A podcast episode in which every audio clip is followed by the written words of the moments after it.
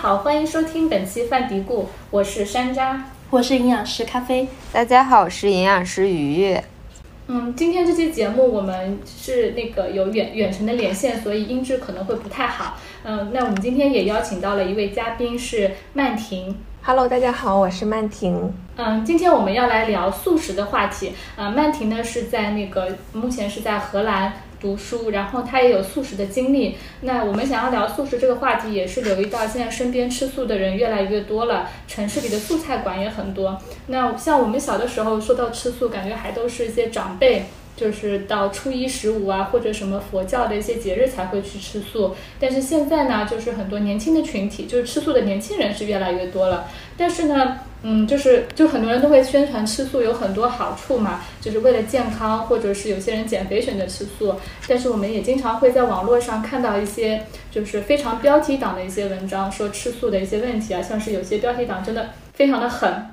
像是什么说第一批吃素的网红博主身体已经垮了。超百万粉丝的素食博主吃素让我闭经贫血长达两年，这都是我在网上搜素食的时候搜到的一些啊特别吓人的一些标题。就是对一些不吃素的人来讲，看到这样的标题可能是会比较困惑的。就是一方面大家会说，呃，素食有健康的一些呃很健康啊，然后同时你又看到这些消息，就难免会有一些困惑。那么我想现在就是吃素，大家除了这个信仰或者环保的原因之外，很多人是为了健康，所以我们想来聊呃。想邀请像曼婷或者我们营养师这样有专业知识背景的小伙伴一起来聊聊这个素食的话题，让那些真的是为了健康吃素的人，呃，能够健康的吃素，真正的就是在吃素的过程当中收获健康。然后呢，也希望能够消除一部分人对素食的误解和偏见。嗯，就是刚才说，因为说到了误区嘛，我就想先说说我自己的一个经历。嗯，我上大学的时候，我们班有个同学。是我们班的学霸，他是绩点王。然后呢，平常我们不是很熟，但是有一次呢，我们就一起去去博物馆，去上野博物馆。我印象很深。我们在路上走的时候呢，可能就是没话找话，他就说起自己吃素。然后我可能也是怕特别没有话题聊，我就表示关心的说了一句，说啊，那个吃素会不会就是营养不良啊？然后他当时就很生气。就是因为他很生气，所以这个事情给我留下很深刻的印象。他反应很激烈，他就觉得说你没有看过一些相关的资料，你不要乱说。素食是就是不不会营养不良或怎么怎么样。那个时候是我第一次就是呃接触到说是一个年轻人，年轻的女大学生，就是不是因为宗教的原因去去吃素。嗯，所以我我当时可能他会他会觉得我对素食可能有偏见有误区，就这是我呃。就作为一个非素食者，首先有的一个就一个疑问啊，素食它会不会有这样子的，会不会有这样的问题？就是说，呃，会营养不良啊，或者说就确实比较难吃够你这个营养。我也有相似这个经历。就是我以前在美国读书的时候，看到身边的朋友他们有吃素食，我有就是第一个反应是问他，你是有宗教原因让你吃素吗？他们说没有啊，就是自己选择吃素。那时候对我来说也是挺震惊的，就是在我成长的背景下，就家人他是因为宗教才会去吃素，有人是完全不是因为宗教的原因自己选择去吃素的，这对我来说当时还是挺震惊的。嗯，可能还是很不一样。嗯嗯。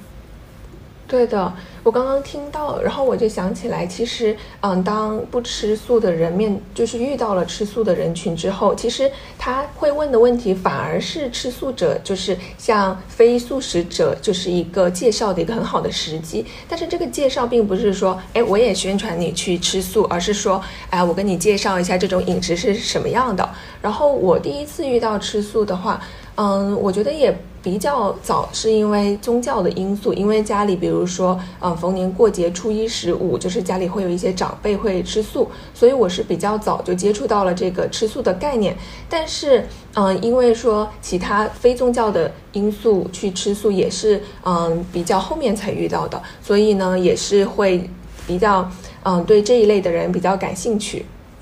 嗯，曼婷是因为什么原因？曼婷，你呃开始吃素食是是因为什么原因让你开始吃的？我觉得有主要有两个方面的原因吧，一个就是我当学当时上大学的时候，其实吃素在台湾还是蛮普遍的。就是如果说我是一个素食者，我能明显的感觉到，我好像并不会因为我吃素，然后嗯，在生活饮食上会有什么不方便的地方。主要比较有一个明显的对比，就是我有一个比较要好的同学，他是母胎素，就是他。嗯，妈妈在怀他的时候就已经是吃素的了，所以当时有一段时间，我跟他一起在医院实习，然后就嗯观察了一下他的饮食，发现嗯其实我们一起出去买饭，或者说我们一起在学校里面吃饭，他都是能够嗯。获取到就是他这样子的一个素食的需求的，然后，嗯，我当时就蛮好奇，就是说，如果我作为以后作为一个营养师，嗯，我有素食者的啊人群的营养咨询的时候，或者说，啊，有素食人群来向我问一些，啊，营养方面的建议的时候，嗯，我怎么样能够真实的给到他们一些建议？所以当时我就想说，哎，要不就是吃素一段时间试试看。然后包括当时上课的时候，我们系上有一两位老师，他也是吃素的，所以就会比较频繁的在上课当中啊，会提到吃素需要注意的地方。然后加上因为我妈妈她吃素嘛，我当时就是想要更好的呃了解她的饮食，然后并且真的能够。嗯，提供一些饮食方面的建议给到他，所以我当时就嗯想说自己也吃素一段时间，所以我后面就吃素了嗯大概一年的时间，然后后面也有继续保持可能嗯一周我给自己规定的，比如说周一周二蔬食日，然后这样子去嗯保持就是对素食饮食的一个一个感觉，或者说去找一下身边的一些素食的产品吧。对，当时是出于以上的这几个原因，对。但是你们在学校里面啊，就是像你，你本科是在台湾的学校读嘛？学校里面学校的食堂素食，比如说会有专门的素食窗口这样子吗？对的，我们当时学校的食堂有两三个吧，然后在其中的一个食堂里面，它会有专门的素食专区，然后嗯，它提供的品类也是蛮多的。然后像在其他的店里面，它也会有专门的菜单上也会有专门的一个素食专区，所以嗯，感觉得到这是。素食者群体还是就是占了其中一个部分，所以说它才会有这样子的提供嘛。然后平时的话，在便利店呐，或者说在其他的店里面，基本上你都可以跟商家说，呃，我是就是素食人群，看他们能够嗯做什么样的食物给你。对，嗯，那曼婷你是哪一种素食呢？我刚刚听到你说你有时候周一周二吃素食，这样听起来有点像那个弹性素食。那我们也知道素食分为很多种，你可以跟我们介绍一下你是什么情况的？你是吃哪一种素食的吗？当时的话吃的是蛋奶素，就是说，嗯，鸡蛋跟奶制品这一类还是保留的。然后像，嗯，肉类的话就不吃，比如说，嗯，鸡鸭鱼，就是禽肉类跟畜肉类这种的话，就我当时没有吃。我当时保留了蛋奶素，是因为我觉得，嗯，这样子就不是纯素的话，这样子的话，它饮食上能给我比较多的选择。其次的话就是，嗯，在吃素三餐之间，其实会比较容易饿。那嗯，为了保证我蛋白质量的摄取，我会啊，还是把鸡蛋跟牛奶保留。对我当时选择的是这一种的吃素方式。嗯，那你刚刚讲到了就是纯素，然后也讲到了蛋奶选择蛋奶素的一个理由啊，就是嗯，我现在听下来就会觉得说，嗯。就是我们作为非素食的人，对他对素食者的一个疑惑，其实是有一定合理性的。就是说，嗯，我可能会蛋白质有这个问题，对吧？可能会摄入不够，然后可能你因为能量会不足，嗯，那曼婷或者咖啡，你们可不可以就就从营养学的角度来分析一下纯素或者说其他类型的素食，它在营养方面其实饮食上面是比较容易，呃，有哪些，嗯，比如说我不注意它容易不足的一些问题的。嗯，好的。我觉得素食者人群可能会有如下的几个问题吧。呃，首先是刚刚提到的蛋白质摄取不足嘛，因为其实我们选择了素食之后，我们在呃食物来源是主要是蛋白质的这一类食物选择上就会少了一大块。那么剩下的，如果说你选择的是蛋奶素的话，剩下的可能就是鸡蛋、牛奶，然后还有一些豆制品。那大部分人他们平时就哪怕是不吃素，对于饮食结构都没有一个完整的概念。那么在这种情况之下，即使选择吃素，然后又为了就是说每餐能够有一定的饱腹感，那他们可能会摄取更多的碳水、碳水化合物，就是。会吃更多的主食。然后加上我观察到的一个比较有趣的现象，就是我们老家可能会有一些比较传统的食物。然后，嗯，像一就是像一些面食制作成的糕点，它其实是可以某种程度上可以当成主食的。但是我妈她不知道，所以呢，她就会吃比较多这一类的食物，然后来当做一餐。那其实比起就是说没有吃素这样的饮食结构，并并没有。多健康，反而还是就是嗯，蛋白质的摄取更加少了。所以我后面就会提醒他说，啊，你基本上每一餐你都要选择鸡蛋或者说豆制品这一类的，来保证你当餐的一个蛋白质的摄取。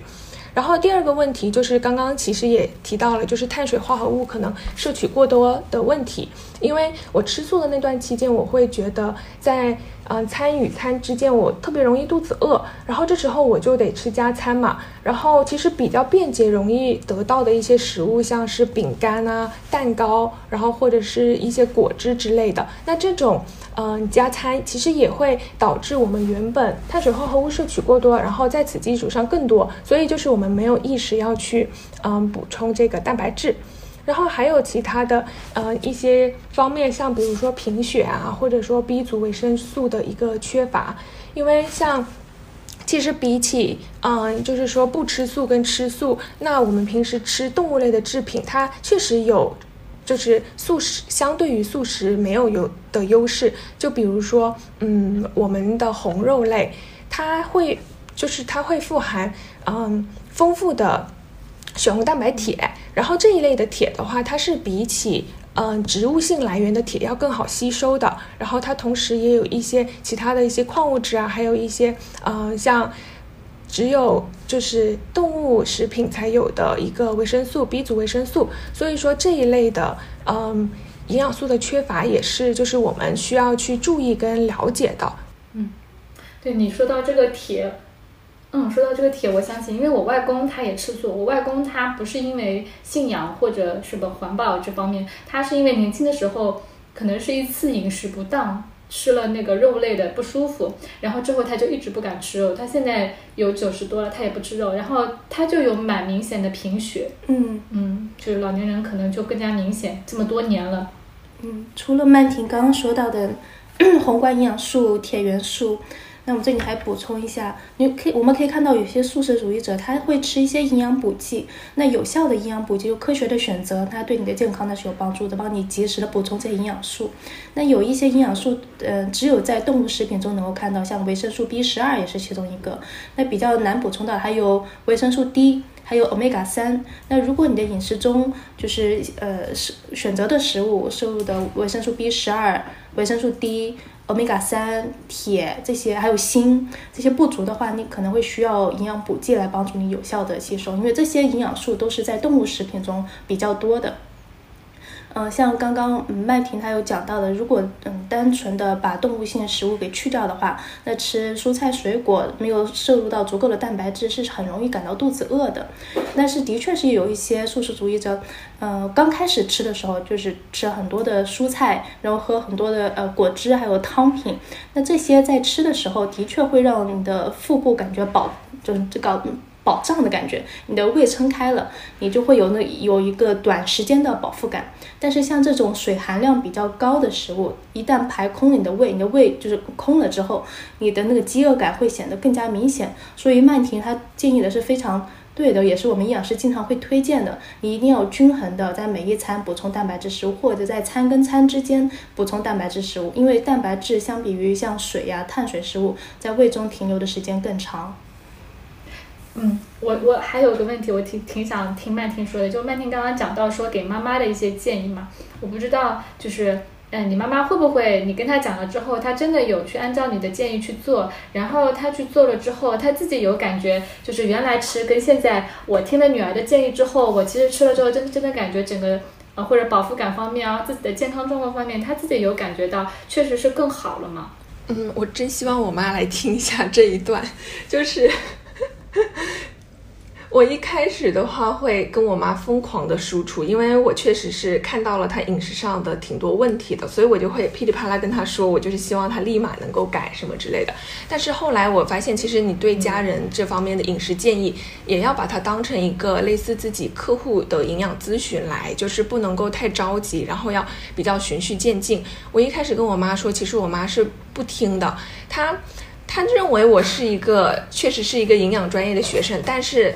在他眼里，就是我给他的饮食建议，可能，嗯，他可能还是觉得我的身份主要是他的女儿，所以他对他饮食方面，我特别的理解。所以我，所以我给他的一些很多的建议，他一开始是没有听的，但是后面，就是。就是质变产呃量变产生质变，我跟他说多了之后，我跟他也会给他转发一些公众号什么的，然后他确实也开始意识到了这个问题，所以就从一开始的可能蛋白质摄取不足，然后到我去跟他强调，嗯，三餐的嗯蛋白质要足够，然后加餐我会给他买类似蛋白棒的，然后包括前段时间我开始给他买一些嗯植物类的蛋白粉。帮他补充这方面的蛋白质之后，我嗯，他具体上没有跟我说，嗯，什么样的感受。但是我自己发现的就是在，因为我妈是更年期那附近开始吃素的，然后我自己会发现，就是她在更年期的那一段时间刚开始吃素的时候。其实他体重增加是蛮快的，然后当嗯比较明显的去减少一个碳水化合物，然后增加一个蛋白质的摄取之后，他体重增加的就是那个趋势是没不会像以前那样那么快了，就是从某种程度上，他嗯增肥的速度其实是慢下来了。我觉得嗯他之前就是。更年期之后体重增加了，跟很多方面有关系嘛。然后我觉得改变了其中小小的一个点，就是把蛋白质这个量提上来，确实是会稍微有一点帮助的。然后我觉得最明显的改变就是这个了。至于他饮食方面的感受，我确实没好像没有照顾到他的感受，我可以回去问一下。哦，我觉得还是挺好，就是有的时候不要受挫，你还是要继续的输出，是的，说不定哪天就是从量变达到质变。是的，嗯，如果这样子听话的父母也真是太好了，对对对对，特别好，就是不容易。爸爸妈妈可能都这样，我妈妈也这样。我妈前两天她跟我讲，她说，嗯，我那个去医院了，医生跟我讲，啊，你这样的情况喝酸奶比喝牛奶好。然后回他回来跟我讲，我就跟我说妈妈，我以前不是也跟你说嘛，你老是觉得喝牛奶拉肚子，你可以喝酸奶。他听不进去，对对对对对，真的是有这个感觉。不过我好像发现了，父母可能会开始听我们话，可能是因为我们说的一些东西跟他的朋友，或者是跟他从其他专业人士那里讲到的是一样的，然后他们就会觉得啊，有一点意思，然后就要开始听。他可以来听你了，觉得你是可靠的消息来源。嗯，蛮有意思的，对。嗯。尤其是他关注一些公众号也在说这些的时候，他可能就会发现，哎，对，对，然后就会相信，哎，天下的父母都是这样的，是吗？是的，很有意思。我我有个问题，我想问一下曼婷，就是我有遇到，嗯，有人向我来咨询，他们想要成为一个呃素食主义者，就现在还是吃肉的，他们想要成为素食主义者，然后就买了很多那种。呃，素食的产品大部分都是那种轻轻脂，他们觉得吃吃素食是要补充这种青汁的这些那种绿色的那种对绿色的粉末，因为特别是跟我讲在疫情期间嘛，你不是那么好买到那些绿色的蔬菜的，所以像这样的一个产品，是不是不管出去外面旅游啊，还是生活都吃的比较方便？这是就是他们跟我讲的，他们为什么会去选择这个的理由。嗯，曼婷，你对这个怎么看呢？嗯。他其实选择这一个想要达到的一个目的，可能是比如说提高自己的免疫力，或者是因为呃旅游或者是疫情环境下可能饮食不均衡，所以他想要用这样子的产品来，比如说增加一些矿物质或维生素的摄取，我觉得是挺好的，它是一个不错的一个手段。但是呢，如果说放在嗯没有疫情或者不是出去旅游的情况之下，我觉我的想法是，如果可以尽量吃食物本身，我还是会更加推崇吃食物本身。然后他刚刚也提到了，就是说，啊，想要利用这一类的产品，或者想用吃素来达到什么样的一个目的嘛？我觉得大家，嗯，好像确实都会，嗯，把吃素跟很简单的跟某几个标签贴在一起，就比如说，嗯，吃素可以联想到健康，然后吃素它可以联想到可以减肥，然后我自己觉得的话。嗯，对，大家有没有这种感觉？就是大家会觉得啊，吃素你好健康，然后吃素，哎，我可以减肥这样子的一个一个一个联系。然后我觉得吃素能联想到健康。我现在想到的一个比较有趣的。嗯，可能的原因是像现在一些素食产品的包装啊，然后包括一些素食餐厅的嗯图片，然后或者是网上一些素食者的宣传，大部分给我们那些图片的感觉其实都是颜色比较绿的，然后纯天然的，无添加，然后还可能还有一些坚果啊，然后还有几滴油，就是看起来特别健康的那种画面，所以我们可能就会把对把吃素跟健康联系起来。但是其实，嗯，吃就导致我们饮食不健康的有很多方面嘛。大的方面可能就有食物的选择方面啦，嗯，整体的饮食热量啦，然后包括饮食的个人习惯等等。所以说，吃素它只是改变了这其中以上提到三个大方面的其中的一个方面的其中一小点，就是不吃肉。所以说，原本导致不健康的一些饮食的因素，它。可能不在肉上面，所以哪怕你吃素，也不能达到一个健康的效果。就比如说刚刚的那一个例子，刚刚嗯，咖啡的那个客户，他想要吃素达到嗯，比如说饮食稍微均衡这样子的目的，那前提条件是他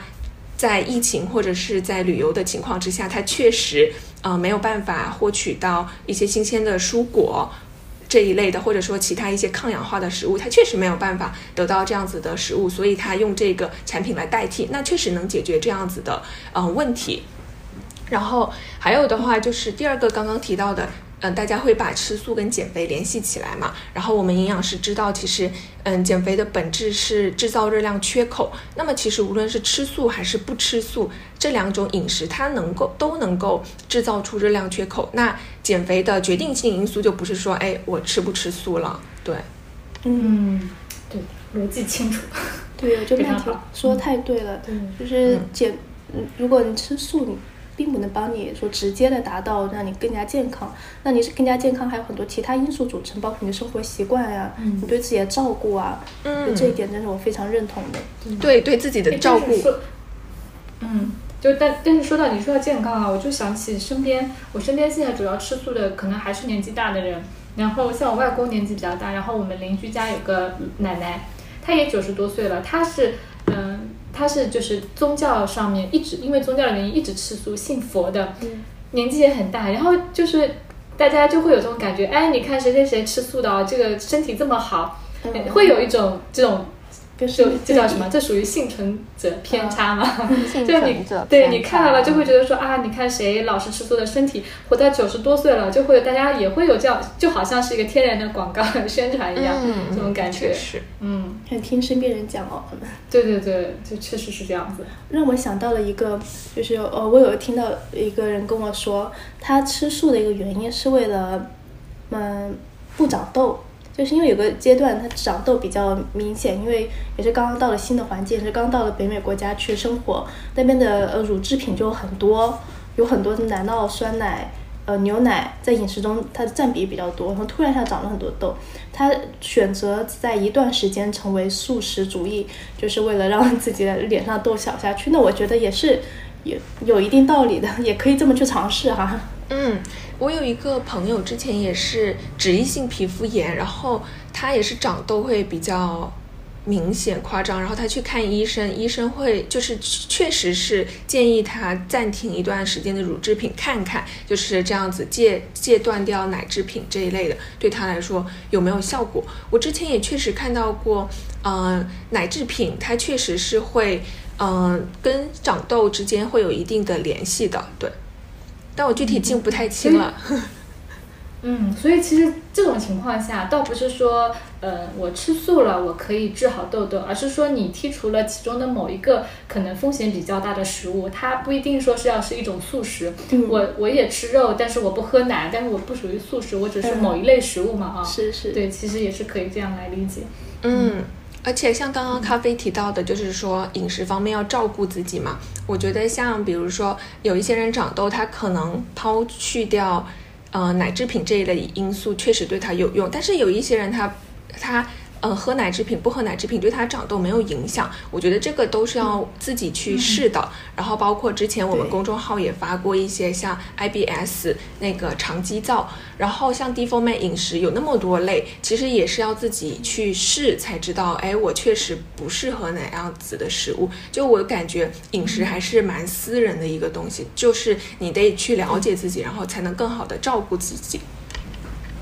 就是每个人跟每个人的饮食都是独一无二的，嗯嗯。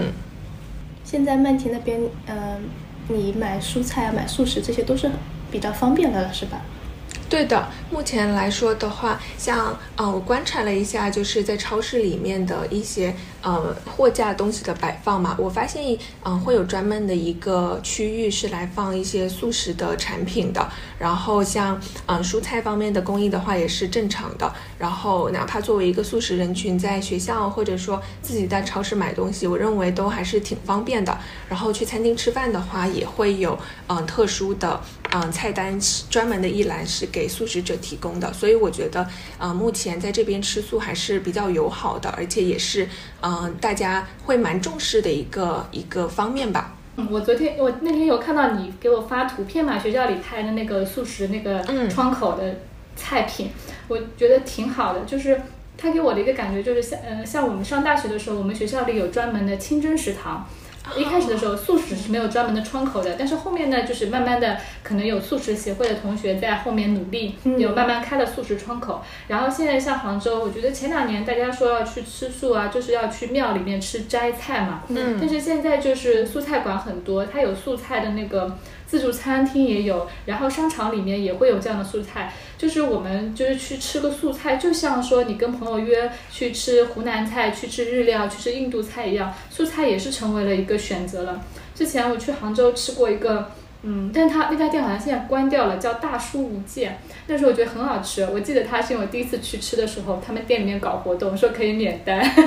对，啊，就觉得也挺好吃的，就是原来觉得素食好像选择很少嘛，现在真的确实。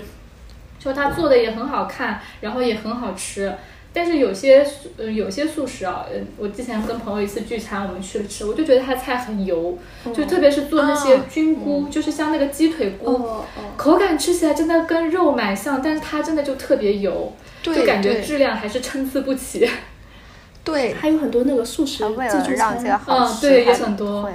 哦，现在我在杭州也看到那种素食自助餐厅有很多很多。嗯。应该其他应该是现在哪里都有很多，嗯，这确实真的是多起来了。但是确实也会有，就是也会有，就是我感觉菜反而比我吃嗯正常的，比如说自己家里面做个荤素搭配的菜更油那种情况。是，嗯。嗯，确实提到油的这个，我突然想起来，我确实在吃素那一段时间会发现，素食餐厅的菜饭菜会偏油一点，因为像一些嗯外面的，比如说素食餐厅，它上的一些所谓的排，比如说肉排，其实它就是一整用一整块菇去做的，然后你这样切开的话，就是模拟那个肉嘛。然后像菇这一类的，包括很多嗯其他的素食菜都会用到菇类，我觉得菇还是蛮吸油的，所以它就会导致整体的菜色会比较油，这个也是呃就是素食人群需要注意的地方，我感觉。嗯，那可能是有些素食餐厅，它想模拟那个肉的口感嘛，因为我们吃那个肉的口感，它第一个就是你的呃的那个呃。感觉就是你吃的那个感觉口感，然后还有一个就是它的那个味道，那是主要是由油脂来提供的，可能也是因为这是一个原因，就是在做素食产品的时候会加很多的油脂来提升这个口感，模拟那个肉的口感。嗯嗯，确实。对，刚才就是包括一般那个蔬菜，就炒蔬菜的时候，其实它也是会放蛮多的油的，就炒青菜啊，包括像比如说我们买那个素包子的时候，它为了让这个包子吃的更香，对它其实也是这样的话，可能会别人对这个接受度会更高一点。对，做包子的时候，那个青菜馅就是要你要多加一点油，它可能才绿一点。嗯，要不然那个颜色容易黄。嗯，对，就是哎，我刚刚想说这个顺着这个话题，我们可以说一下，因为刚才曼婷提到了，可能是一些就是提到了，嗯，素食者可能需要注意的一些问题嘛，就提到了这个点。然后前面可曼婷也提到了说，给妈妈的发现妈妈饮食上面有很多问题啊，就是嗯，曼婷可不可以也给我们大概的就是捋一捋，可能你遇到过的素食者，嗯，他们在饮食上面有一些哪些常见的一些问题？嗯嗯。好的，嗯，我们刚刚其实也有浅浅的聊到了饮食素食容易有哪一些的问题嘛？我觉得，嗯，结合咖啡的，我们可以来稍微的总结一下。嗯，首先第一点的话，就是我们前面反复提到的蛋白质摄取不足这样子的一个问题，因为我们选择少了嘛，所以我们心里面就是要有一个吃素的人要有一个概念，就是说，啊，我生活中有哪一类的食物它是主要提供蛋白质的，然后我每餐。或者说我每天需要大概吃到多少的蛋白质这样子，然后第二点的话就是碳水化合物摄取过多。那么怎么样知道自己摄取过多？就是首先还是要让大家知道哪一些的食物它主要含有碳水，或者说教会他们去区分，就是嗯几大类食物哪一些是主食类。这样子的话他们会稍微有一点概念，就是嗯我会不会今天主食吃太多了？然后我们在跟他交流沟通的过程当中，也可以比。让他比较呃明显直接的知道自己嗯是出现了什么样的问题，因为我们只要跟他说主食，他可能脑子里就会想到，哎，我今天吃了包子，然后吃了面，然后喝了粥，然后我可能还吃了烙饼这一类的。因为我们其实嗯中式的烹调有很多主食，它都是热量比较大，但是它体积非常小的，像炸春卷外面的那个皮，然后像一些。呃，肉夹馍外面的那层膜，就是它们体积都挺比较小，但是热量都蛮大的，对，所以可能比较有高风险，会有呃碳水化合物摄取过多的问题。然后还有提刚刚我们提到的维生素 B 十二的缺乏，B 族维生素的缺乏，我觉得这部分 B 族维生素是它是水溶性的，所以我觉得素食人群的话，它可以就是嗯选择一些。这相关 B 族维生素的补充剂来就是嗯补充这一方面的，然后还有刚刚提到的像锌啊，然后还有一些油脂类的，然后还有铁这一种的。然后铁的话，我觉得嗯需不需要补充得看个人的一个血脂呃一个一个。铁的一个指标，因为有一些人他吃素，但是他可能嗯铁的指标是正常的，那我觉得嗯可以不用额外的措施。但是像我妈她就是比较明显的贫血，所以说嗯这时候我可能就会嗯去帮她找一些素食者人群能够吃的铁补充剂，然后帮助她去嗯把这个血指标达到正常。对，然后目前是我能想到的，嗯咖啡有没有要补充的？对，就想说饮食行为方面会不会有一些，嗯，有一些可能大家会不不会留意到，就前面我们讲，比如说去餐厅吃，餐厅会有这个问题。然后还有一点，我觉得这点是我自己也接触的比较多的，就是像，嗯，他们吃素之后，就那种糕点会吃的特别多，而且很多时候去庙里面，就是庙里面供奉的好多都是糕点嘛。然后其实就这块真的是会吃的比较多，嗯，这个是我自己留意到身边吃素的人会。它可能就是像曼婷说的，大家对这个这类食物是高碳水的，它其实是可以作为主食，大家没有这么个概念。嗯，像我们的爷爷奶奶这一辈。嗯，我还想到有一个补充的，就是要吃到嗯的必需氨基酸。就像我们吃肉的食品的话，是比较容易吃一个肉就吸收到所有的九种必需氨氨基酸，但是吃素的话，嗯，很少有素食它。包含了就是一个一个蛋白质食物，它包含了九种必需氨基酸，所以呢，我们建议素食的人群吃各种不同的蛋白质食物，你可以吃不一样的豆类搭呃搭配豆腐呀、豆子啊、豆荚呀这些，还有坚果呀，补充不一样的蛋白质食物，就能够帮助你补充全部的必需氨基酸了。哎，这么说来，我觉得。我们还就是就是，我觉得我们还挺幸运的，有豆腐这个东西。我不知道你们在国外的时候，那因为我这我我上个上学的时候就是去过日本，日本其实也吃豆腐蛮多的嘛，就不会觉得说，嗯，他们他们可能跟我们一样，我觉得有豆腐吃很幸福的一件事情。嗯，在欧美国家，豆豆腐这一类，他们是像我们这样就是比较可及，很容易买到的嘛。豆腐也是在超市比较容易买得到的，对，就美国超市也是有的，软豆腐、硬豆腐，嗯，豆豉这些都是有的，还有饮品各种样的呃植物性饮品，酸奶也是种类很丰富的。对，就原先我就会有一个困惑，哎，这个我们说到植物的蛋白质来源，就一般会说到大豆和豆制品嘛，那我就想，哎呀，这个感觉豆腐是非常亚洲的一个食物，其他国家的素食者他们有没有就是他们如果缺了这个，就感觉好像选择就很有限。像像中国饮食中，我们豆腐的种类比较多，你可以做素鸡，呃，那个豆腐皮，各种各样的。可能在呃国外，在其他的国家比较难难买到这么多豆腐做的单一点。是的，对，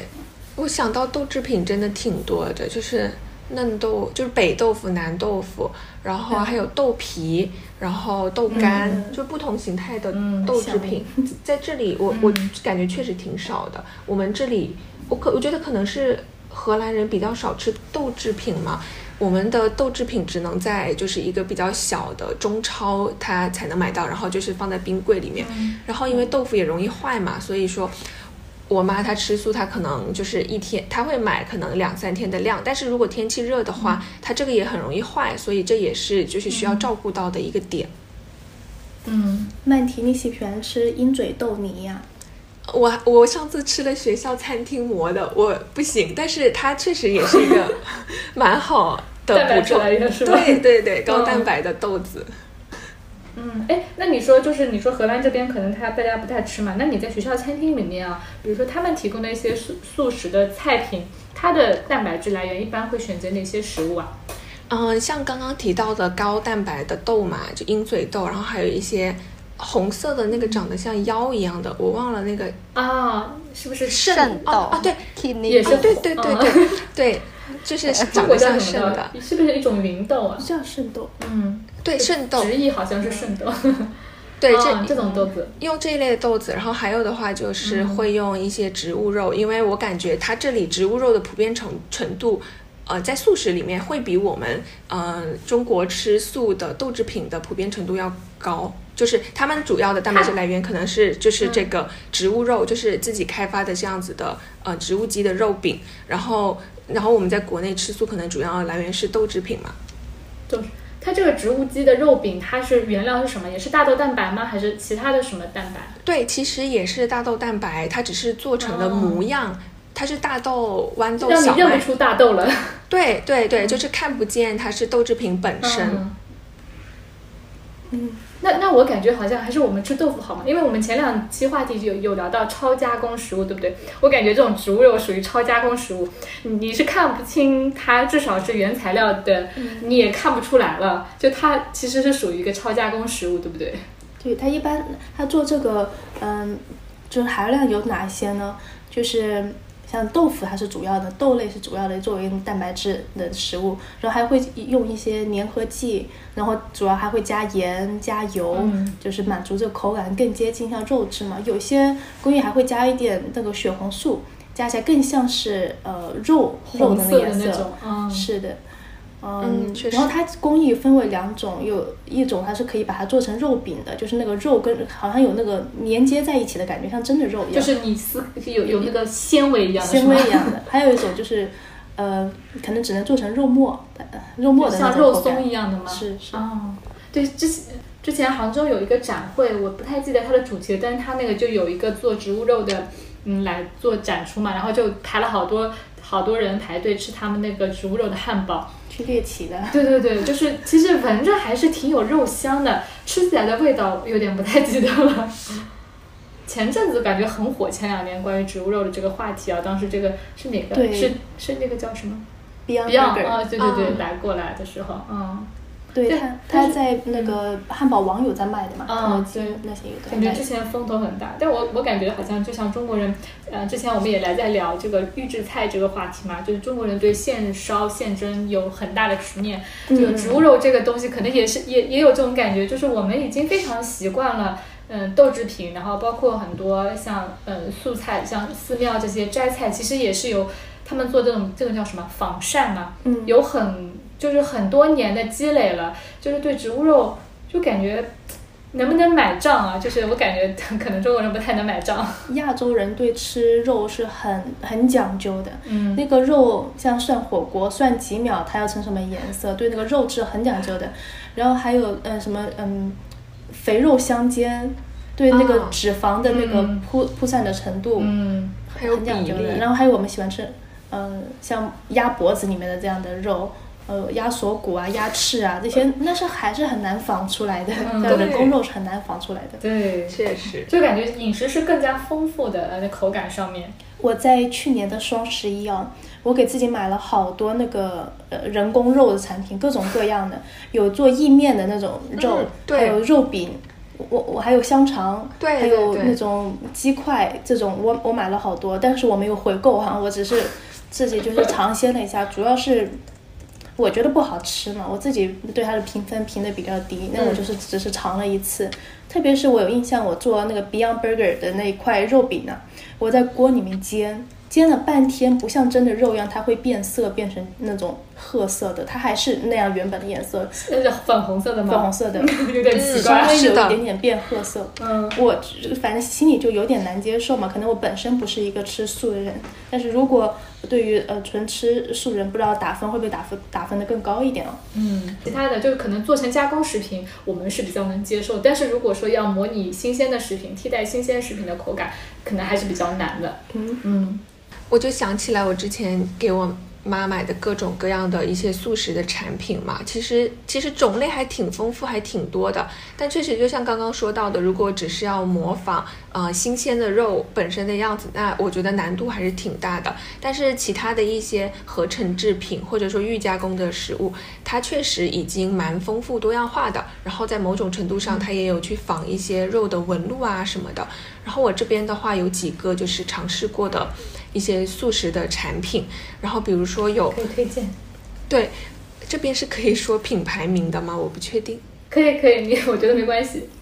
我之前 肯定有有人会是有这个需求，我觉得也可以分享一下。好的，然后我之前的话就给我妈买过一个 Green Common 的，我刚刚浅浅查了一下，我不确定它是哪里的牌子，好像是香港的，但是我之前也有看到是加拿大的。然后我买的他们家的产品的话，就有肉丝、肉饼、肉末，然后它那个肉末有点像咖啡刚刚讲的，就是你煎的时候它。不会像真的肉一样，它会有一个一个变熟的一个过程。然后这几款里面的话，我觉得，嗯，肉饼还不错，但是肉末跟肉丝有一点，确实还没达到那个精湛的技术，可以让我们觉得它真的就是肉丝或者肉末。然后还有一个回购率挺高，但是我觉得它也存在着，就是提到的这些素食的产品，其实我们都是要自己手动的去，嗯，把它。嗯，调整为健康的饮食，因为卖的这些素食产品，他们不带不意味着这样吃就是健康的，而是说它只是提供一个素食里面提供多一个选择，然后我们要注意去调整。比如说还有一个就是，嗯，星期零跟必品阁它联合的一个饺子，这个应该是我们家回购率最高的一个产品了。它有素食的饺子，然后它也有几个不同的口味，它饺子的口感。啊，它那个馅儿确实是有这不会让你觉得是植物肉的味道，然后吃起来口感也还不错。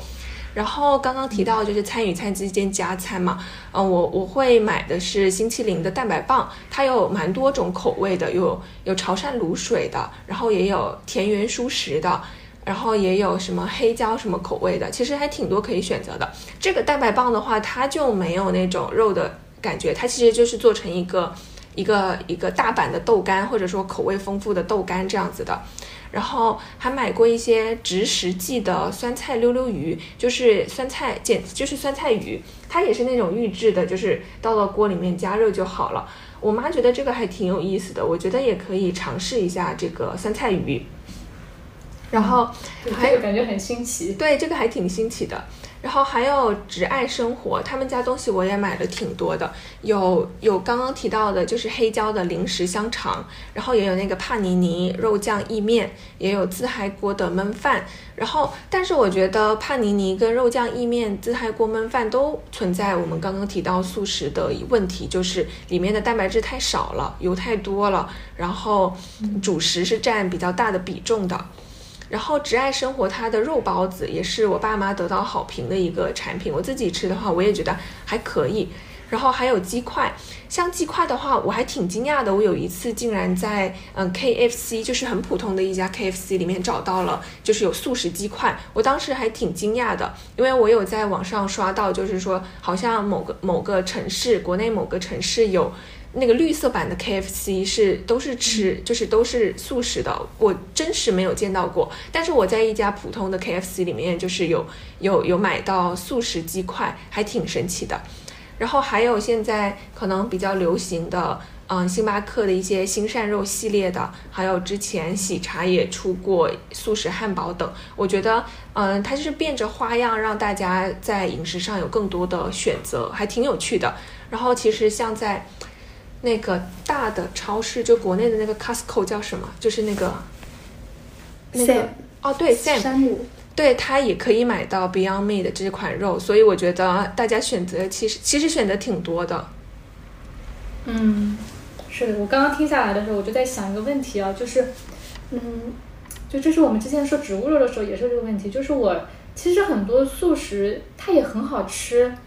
就是它不一定要说是。呃，模仿肉嘛，我可以不要叫肉，我就是说另外一个食物的名，我我给它取另外一个名字，麻婆豆腐包子，就它也很好吃 啊，对，对吧？就是。对吧？我就觉得那豆腐，哎，我就想起，嗯，以前上大学的时候去在日本的时候吃过一个豆腐，我就觉得哇，这个豆腐太好吃了，它就是像布丁一样很嫩，就拿上来像甜品一样，就是普通的素食的一些食物，它就很好吃，我不需要叫肉，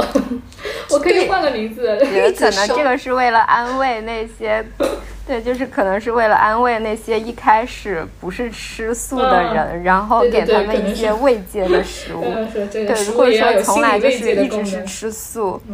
对，如果一开始就是吃的素食的话，他可能根本也不会去在意，他就是选择豆制品，然后有那么多的种类，豆腐、酥鸡什么。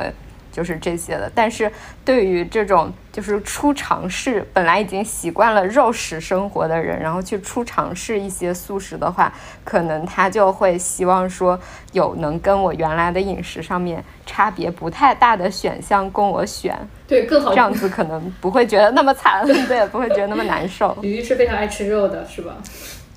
啊，对，对我是爱吃肉。以及生肉，哎，你有去吃过素菜馆吗？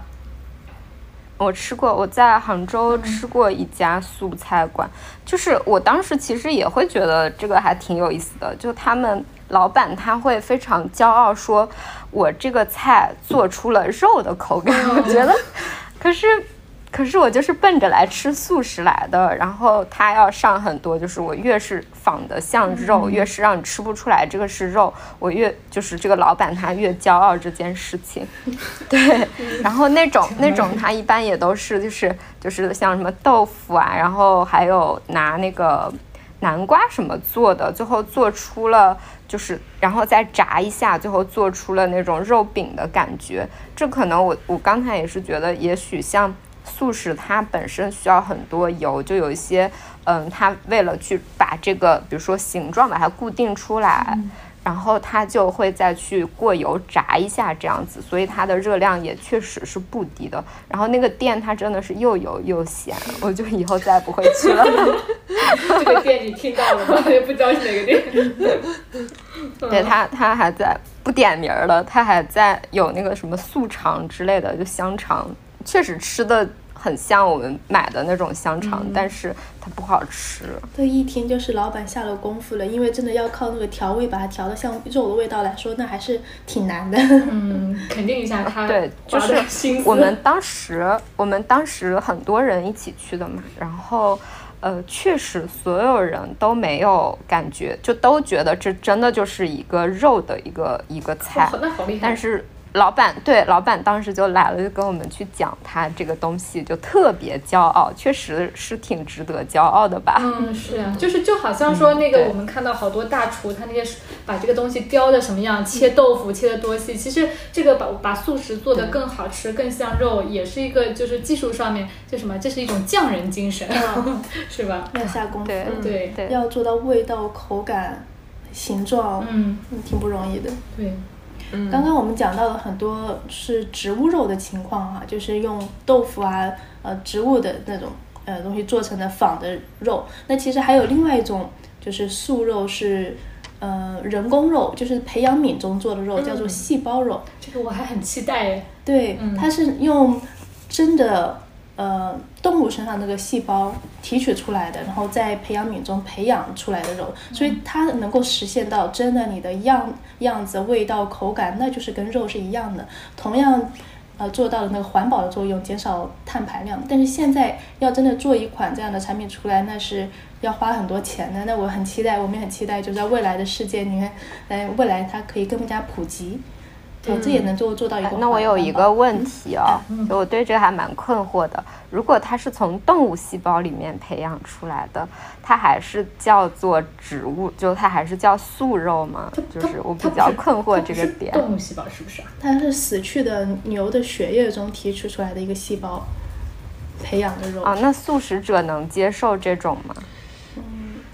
我我觉得如果是吃，我觉得如果是那种。出于呃环境保护或者说爱护动物的角度出发的话，他们就是真的了解到做这样子的呃这种形态的肉，确实能够比如说减少碳足迹，然后呃然后可以不用饲养那么多的牛，因为其实饲养牛它会产生甲烷，然后会对环境有其实有挺挺不好的影响的。我觉得如果这样子的肉，它确实有数据去证明，嗯，它确实对环境更加友好。那我觉得，出于这个目的的素食者，他们大部分还是会选择这一种肉的。嗯嗯，对对，是的，可能那种真的是因为。不吃任何动物性食物的人，他可能不太能接受。嗯嗯。呃，我知道很多素食主义者，他不仅仅是不吃动物的呃食物，他还在选择化妆品、护肤品上、选择衣服上都是不选动物制品的。嗯。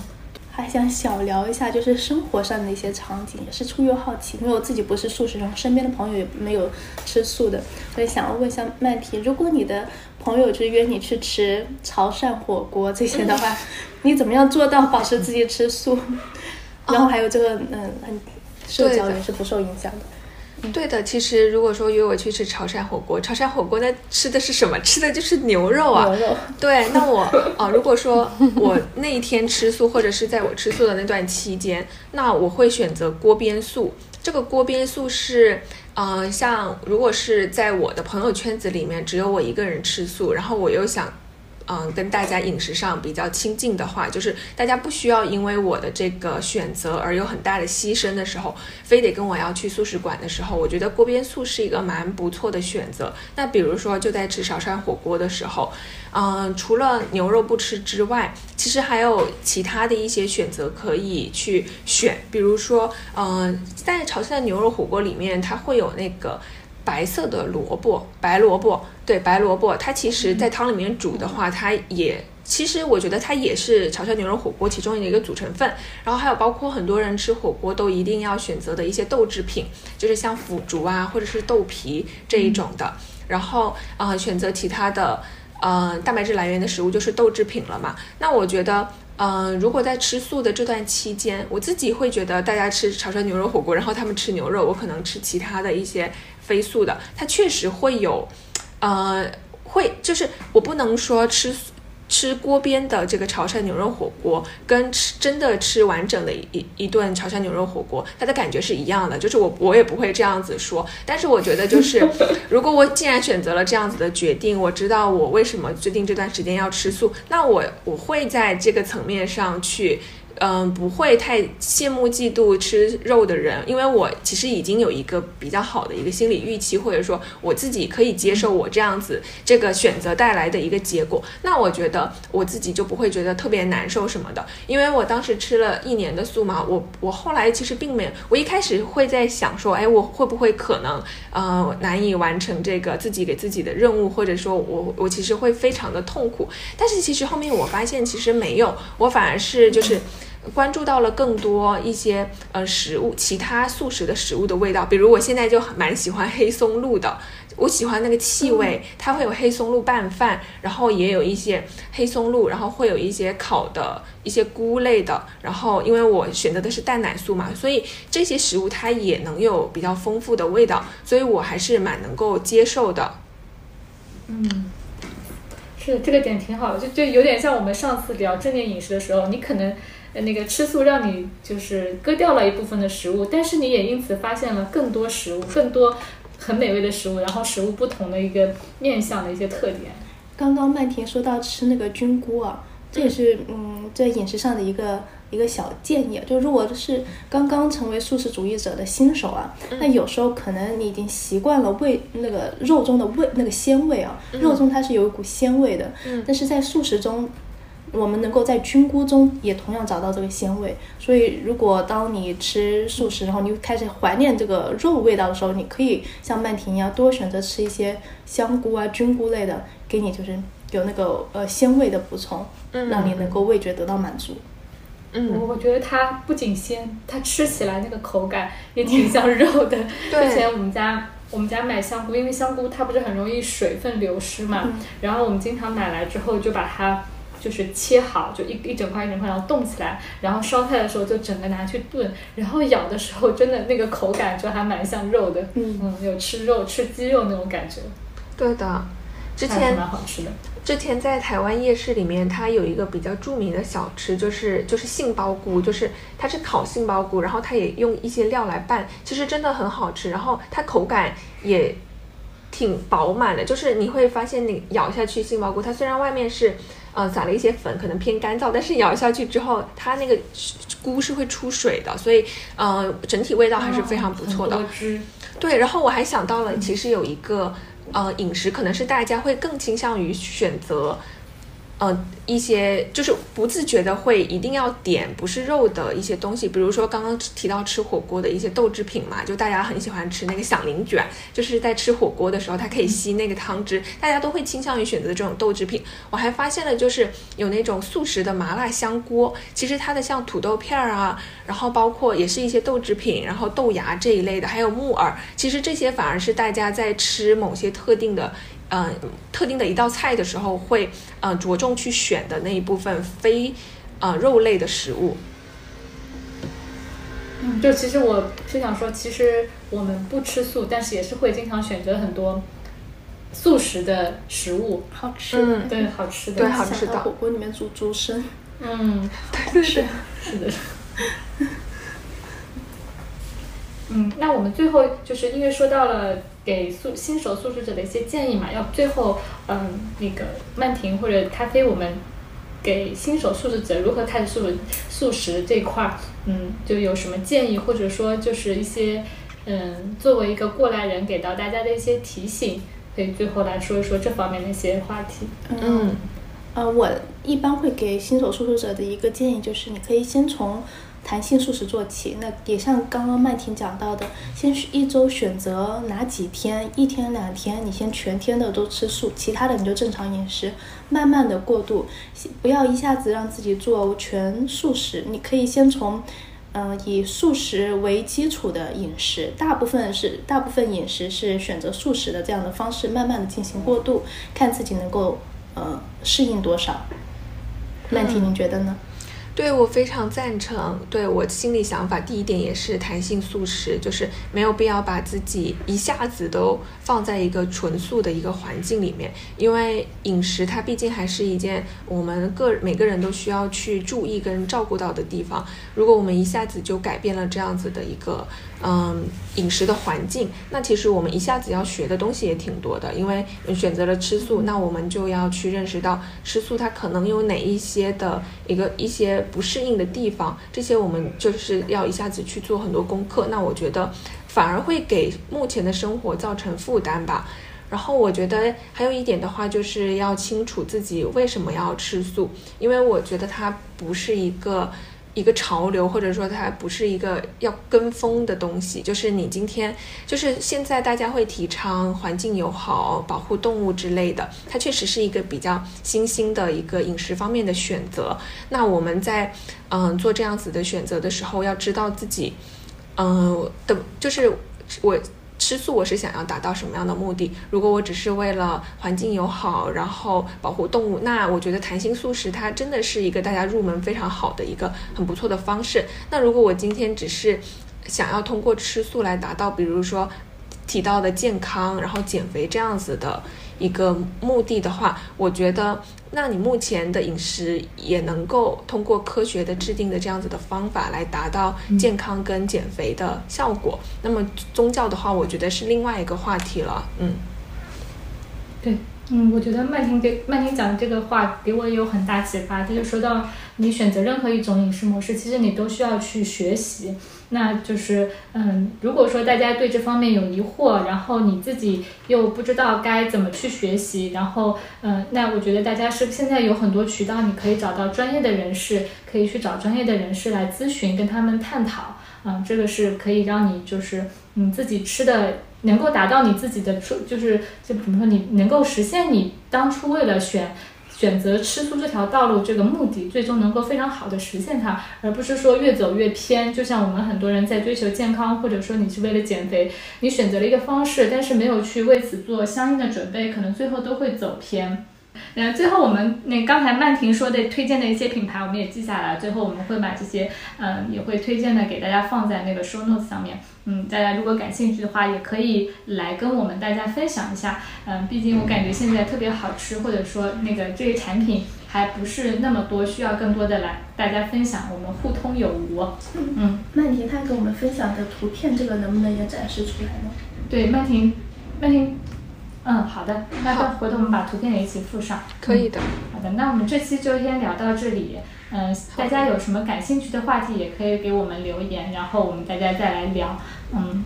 嗯，感谢曼婷今天来参与我们的讨论话题。嗯，非常感谢，真的对，有好多收获。谢谢你们的邀请，今天今天跟大家交流哇，我看到你那里天亮了，真的是那个天刚是黑的，慢慢变成。对。谢谢曼婷啊，早上七点啊，荷兰时间七点跟，我们这边聊，谢谢感谢曼婷。好的，